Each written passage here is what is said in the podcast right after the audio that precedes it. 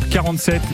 Avec la sécheresse, les stades de, foot souffrent de, souffrent de plus en plus et en ce début août, c'est la reprise pour de nombreux clubs sartois. Malheureusement, une grande partie des terrains sont impraticables, Jean Rino.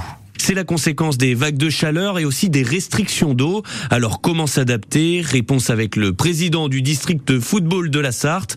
Bonjour Frédéric Davy. Bonjour. Alors tout d'abord, quel impact a la sécheresse sur les pelouses des clubs sartois? Il y a un véritable impact sur euh, les pelouses hein, par rapport à la sécheresse due à la canicule hein, qu'on a eue euh, au mois de juillet sur une dizaine de jours où la préfecture a mis un arrêté sur euh, sur l'eau, l'usage de l'eau, l'arrosage des terrains, qui fait aujourd'hui que plus de 50% des clubs sartois ne peuvent pas arroser les terrains. C'est une problématique à cause du temps qu'il fait de la canicule. Quoi. Quelles sont les conséquences? Est-ce qu'il y a des entraînements qui sautent, des matchs qui sont obligés d'être reportés ou annulés bah Aujourd'hui, c'est encore la trêve. Il y a le début des entraînements de certains clubs qui vont commencer à partir de début août pour les équipes régionales.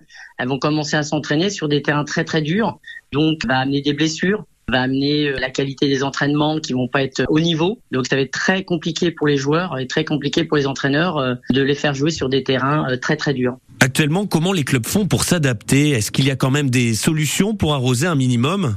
Il peut y avoir des solutions. Euh, ceux qui font de la récupération d'eau, qui peuvent essayer d'arroser, mais effectivement, je pense que toutes les cuves euh, de récupération d'eau sont vides aujourd'hui, donc il n'y a pas plus depuis plusieurs jours. Donc effectivement, il faut que la, pluie retombe pour qu'ils puissent euh, voilà assouplir les terrains, mais il faut vraiment qu'il pleuve beaucoup pour que ça puisse rentrer dans les sols et pour pouvoir recréer de l'herbe verte et puis d'assouplir les terrains. Est-ce que par exemple la mise en place de terrains synthétiques, ça pourrait, ça pourrait être une des, euh, des solutions? Bah, La solution, elle est effectivement sur les terrains synthétiques. Je pense que l'avenir des terrains synthétiques, elle est actuelle et puis elle est dans le futur.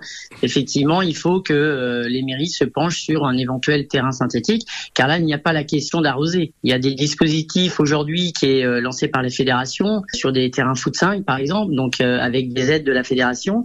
Euh, à la hauteur de 30 000 euros. Euh, c'est une aide forfaitaire qui est distribuée par euh, la fédération à un club qui est affilié à la FFF. Donc voilà, c'est des aides. Après, il y a aussi des aides qu'on peut avoir pour les terrains synthétiques, terrain 11. Je pense que la politique du district va, pour la saison 2022-2023, s'interroger énormément sur ces terrains et accompagner les mairies et les clubs vers les terrains synthétiques.